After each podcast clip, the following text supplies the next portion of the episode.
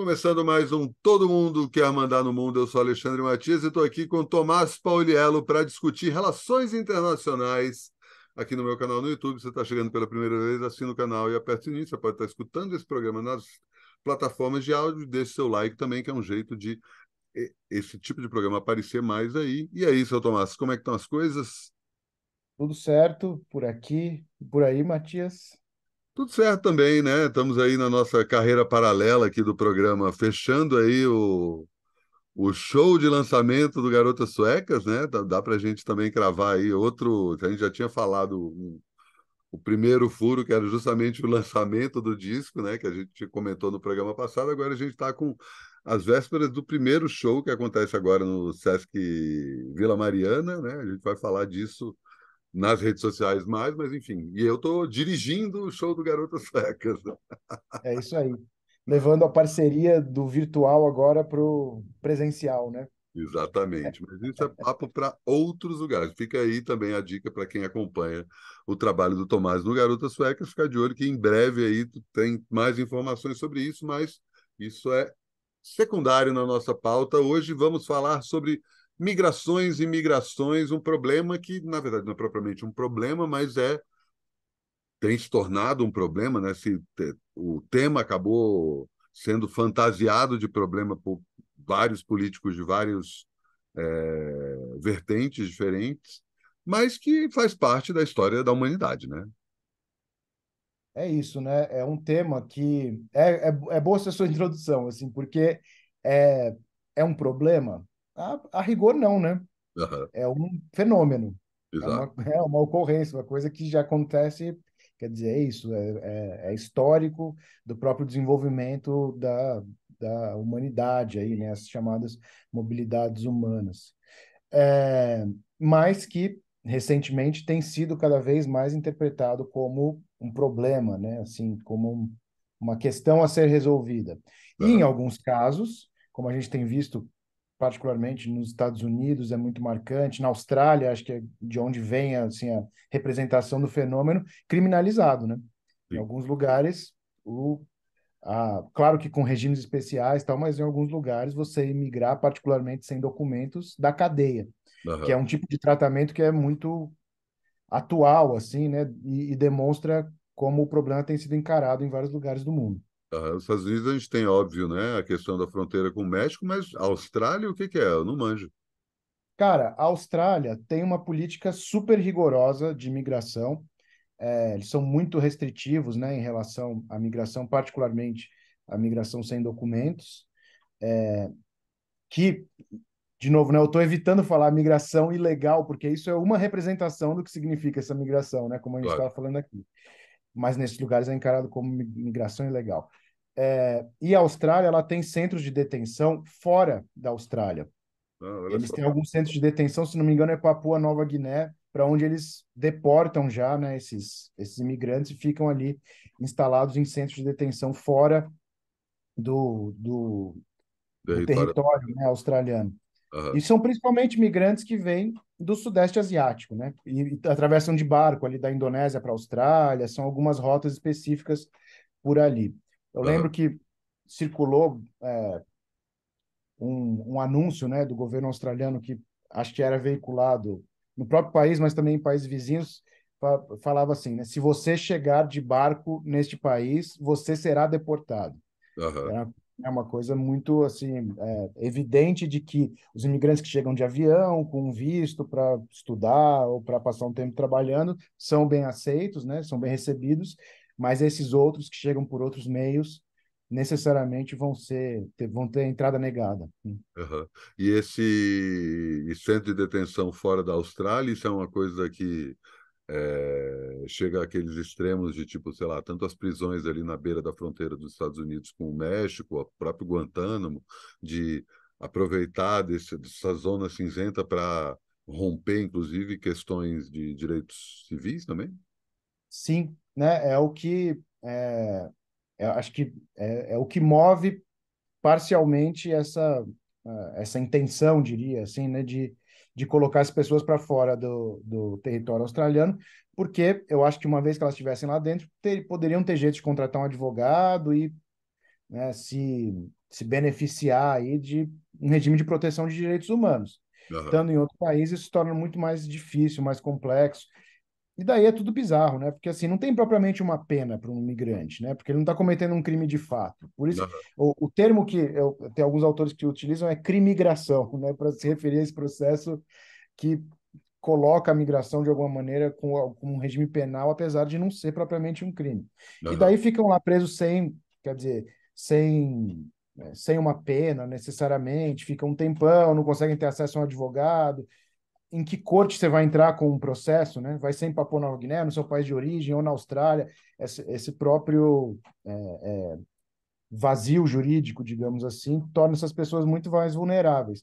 Tem a ver com os casos daquelas prisões, de fato, né, no, na fronteira dos Estados Unidos com o México. Me lembro até casos de alguns brasileiros que foram parar nesses, nesses centros. Hoje vai ter barulho de trovão aqui, não sei se vai sair. Olha isso. Trovão é. aí. Não sei se quem está assistindo a gente está ouvindo, né? Mas a gente está aqui sentindo a chuva cada vez mais pesada.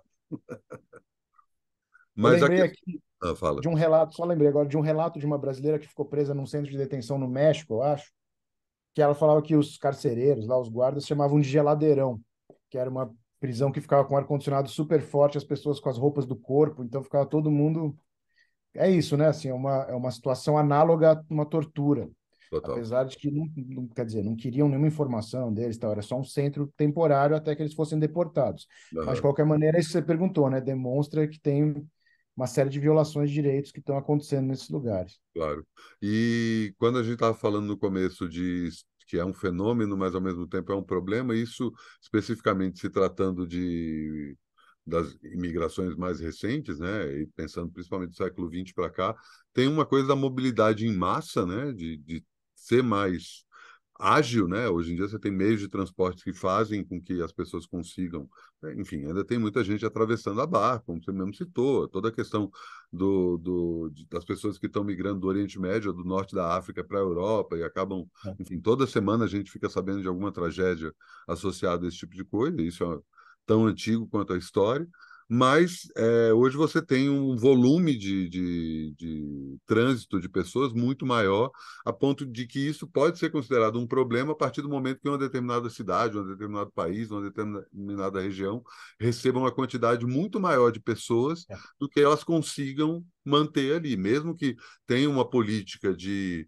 boas-vindas a quem não é de fora e você possa é, receber bem quem está passando por uma situação, porque os imigrantes não estão felizes de migrar, né, de sair da própria casa. É uma coisa que fica parecendo que, ah, não, vou lá tentar a sorte como se fosse uma oportunidade de vida, né?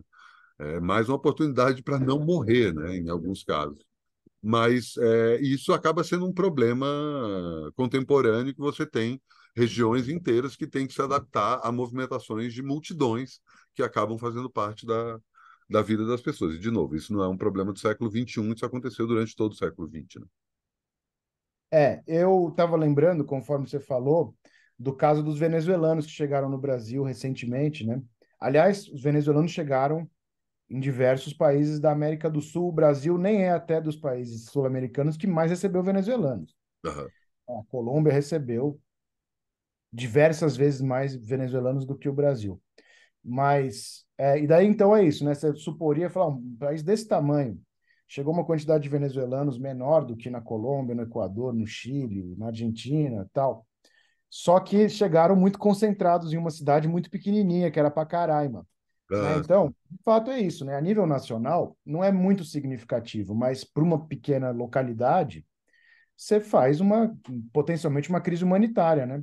Total. Falta alimentos, eles não têm lugares para se alojar, então, lá no caso da, da região norte do Brasil, em Pacaraima, até tem uma missão da Acnur, né, que é a agência da ONU para refugiados, é, que trabalha do ponto de vista humanitário mesmo, é isso, né, para dar um mínimo de condições ali de, sabe, atendimento médico, de saúde, alimento, uma barraca para dormir e tal, porque, como você falou, né, é, mesmo em lugares que esses, essas, essas populações possam ser bem recebidas, tenham uma cobertura jurídica né, que protege elas, podem estar vulneráveis de qualquer jeito, como estão em, muita, né, em muitos dos casos. assim.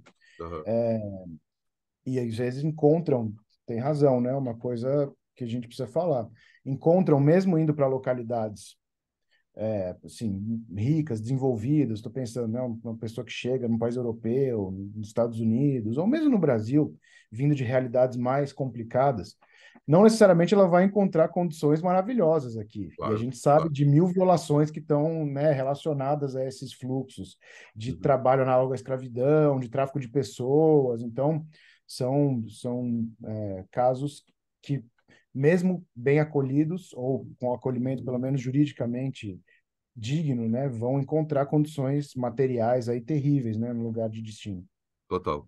E ao mesmo tempo tem uma outra coisa que é o próprio esse deslocamento, ele não necessariamente precisa acontecer de um país para o outro, né? E às vezes isso acontece na, na, na dentro de um próprio país, mas ao, esses deslocamentos de gente acabam sendo, justamente por conta, pelos exemplos que a gente estava citando, vilanizados por uma direita cada vez mais extrema para transformar a pessoa que está vindo de um país fugindo de uma situação crítica, seja uma, uma tragédia humanitária, uma guerra, uma, uma crise de, de alimentos, países que não têm condições mínimas de sobrevivência, essas pessoas chegam e elas são tratadas como vilões, mais do que simplesmente criminosos, né?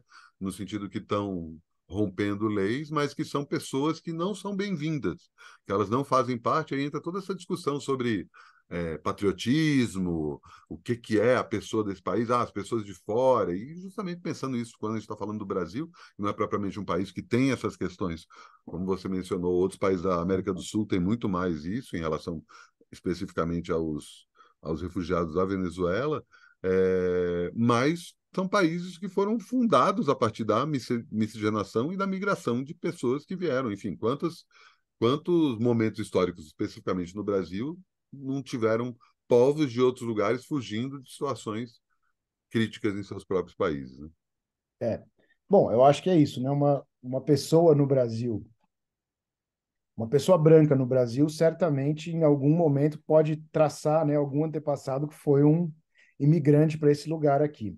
E uma pessoa negra no Brasil, a gente não pode tratar propriamente como migração, porque está principalmente relacionado ao tráfico de pessoas escravizadas da África, mas também são pessoas que, em algum momento, vieram de um outro continente para esse lugar aqui, né? Então, de fato, a história da nossa da nossa formação é a história da mobilidade, né? De pessoas vindo de outros continentes e se estabelecendo aqui nesse lugar.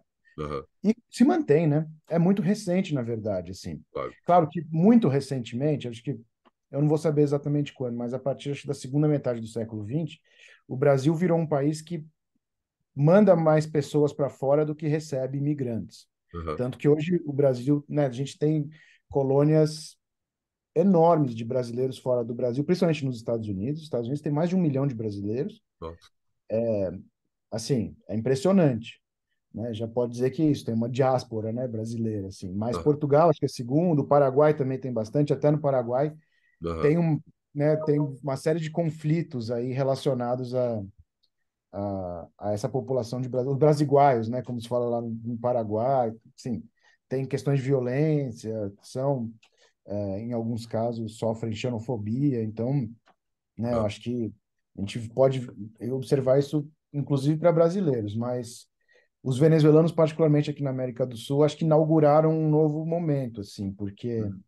é uma onda de de, de refúgio, né? Acho que você falou. Acho que na maior parte dos casos eles podem ser considerados refugiados, porque a Venezuela passa de fato por uma crise humanitária, né? Sim, falta de alimentos e tal.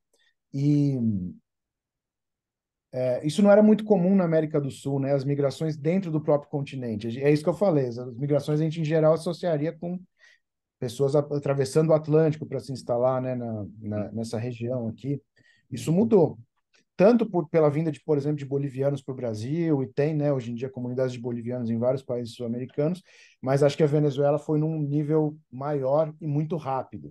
Haiti Muita também, né? Ao mesmo tempo, né? Haiti também é um fenômeno recente e a gente recebe Haiti também. o imigrante do Haiti, né? Não é, só a gente tem uma comunidade de haitianos aqui em São Paulo, vira e mexe encontro haitianos, né, vivendo por aqui, assim, trabalhando, né, nas lojas e tal é, muito novo, é isso. Não era uma coisa com a qual a gente estava tradicionalmente habituado, né? Assim, uhum. é isso, é uma mudança. E daí, como você falou, tem, um, tem setores, principalmente da extrema-direita, que articulam muito o seu discurso político ao redor da questão da migração, que é uma coisa que não pegava muito né, nessa nossa região aqui. Nossa região, estou falando América Latina.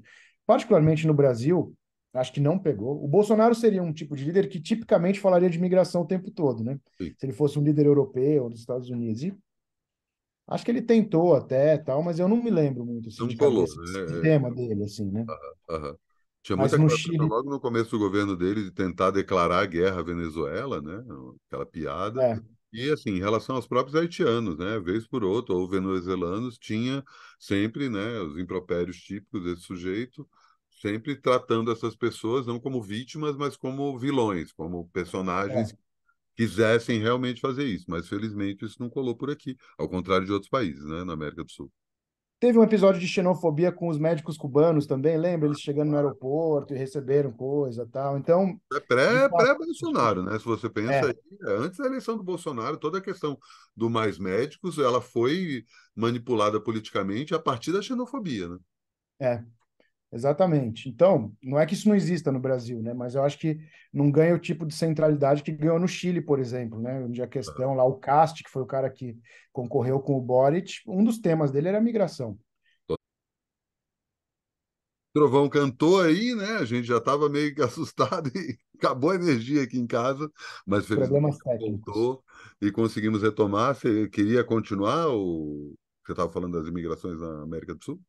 É, não, eu acho que eu estava, assim, eu, eu já estava concluindo, estava só falando que é isso, né? Acho que no Chile, na última eleição, ficou muito marcado o tema, mas a gente está vendo aparecer na Colômbia, no Equador, então são aí também os, esses novos movimentos políticos, particularmente essa nova direita, que acho que vai, como a gente estava falando no começo, né, transformar uma questão que é um fenômeno que ocorre há séculos nessa região num problema, num problema político, né, que precisa ser tratado como política de segurança e assim por diante. Total. E é um fenômeno que a gente vai continuar vendo cada vez mais, né? independente da própria movimentação humana sobre o planeta, mas a crise climática inevitavelmente vai fazer, já está fazendo, né, em alguma instância, é, fazer com que pessoas tenham que sair dos seus lugares. A gente tem uma previsão de, eventualmente, as calotas polares derreterem, o nível do, do mar subir, e nisso tem metrópoles inteiras que têm suas existências é,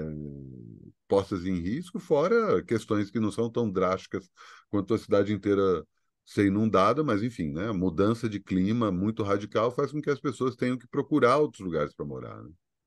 É. Também é isso, é um fenômeno histórico, né? Isso, isso, já aconteceu em outras regiões, em outros momentos. A gente até comentava antes de, de começar o programa aqui, né? Uma migração muito tradicional de é, de nordestinos, principalmente para o Sudeste, para outras regiões do Brasil, né? Tem, uhum. tem fluxo de nordestinos para o Centro-Oeste, para o Norte e tal, mas teve tradicionalmente relacionado a questões climáticas, a secas e tal. Uhum. É que isso era circunstancial e tinha a ver com aquele bioma tal. Acho que agora é uma questão é, produzida pelo, por mãos humanas, né? E muito global, né? Eu acho que isso vai acontecer de, de alguma forma simultaneamente em todo o mundo, assim. Então, já tem rolado, né? Populações de ilhas, por exemplo, no Pacífico, as ilhas vão desaparecer, ou já estão desaparecendo Sim. por erosão, tal. Então, eles já têm se constituído como os primeiros refugiados climáticos ou refugiados ambientais, né? Já tem esse e... termo, inclusive? Refugiado climático? É, eu acho que não sei se outros países já reconhecem isso como um, um estatuto jurídico, né? Mas eles têm defendido que coloque isso como uma, né, como uma, um, um critério para dar o status de refúgio, que hoje em dia é principalmente baseado em questões políticas, né? Perseguição política, guerras, tal, mas é uma questão que acho que vai, é, como você falou, né? Só vai crescer de agora em diante. E desertificação de regiões, também expulsões causadas por outros tipos de fenômenos, disputas por recursos naturais escassos, particularmente a água, né? Eu lembro que saiu um relatório do Pentágono num determinado momento que eles já identificavam as disputas por água como uma das fontes de conflitosidade aí no século XXI e tal. Então, veja, né, que eu tinha falado, em países desenvolvidos, por exemplo, nos Estados Unidos, as próprias forças de segurança já identificam a mudança climática como um fator de risco que pode produzir conflitos no futuro. Total. E é um, um, elemento nessa equação de política internacional que sempre foi importante, mas que vai ser cada vez mais tanto é, a gente vai ver isso acontecendo cada vez mais e isso sendo politizado para um lado ou para o outro, dependendo, né? Porque aí do mesmo jeito que essa galera da extrema direita é xenófoba e usa isso politicamente, também tem cair em toda a questão do negacionismo climático, né? De falar que não, isso sempre aconteceu, a história da humanidade sempre teve mudanças climáticas, e agora as pessoas querem se aproveitar dizendo que isso é culpa do antropoceno, que isso nem existe e tal. Né? Mas a tendência é que a gente veja cada vez mais isso e imagino que é um tema que a gente vai voltar a falar algumas vezes aqui no nosso programa, né? Eu acho que sim, é um tema, acho que deu para perceber também do nosso papo, assim, né? Ele é muito transversal, né? Porque passa por questões eleitorais, políticas, está ligado à, à questão ambiental, é, está ligado a questões de segurança, questões de direitos humanos, então acho que Culturais, né? de alguma forma uhum. é, é, toca, né? Assim, qualquer, cada vez mais qualquer assunto que você falar vai passar por, por essa questão. Uhum. Maravilha. Então é isso. Vamos ver se a gente fala disso em outros programas, não necessariamente mais de migração ou migração, mas também de justamente como é que esse, essas transformações impactam em outros desdobramentos. Mas é isso. A gente vai ligando os pontos, né? Conforme os programas vão passando, Exato. eu mesmo às vezes vou, retomo umas coisas que a gente falou antes. Já falamos de política ambiental, já falamos da questão da, da xenofobia e tal, está tudo interligado, né? Não dá é para assim, ah, vamos resolver só um problema e achando que isso, ah, os outros se resolvem sozinhos. Né? Acho que essa é a graça dessa área, inclusive, né? É isso aí. Maravilha. Isso aí. Valeu, seu Tomás. Mais um para conta. Falamos em breve. Abração. Valeu.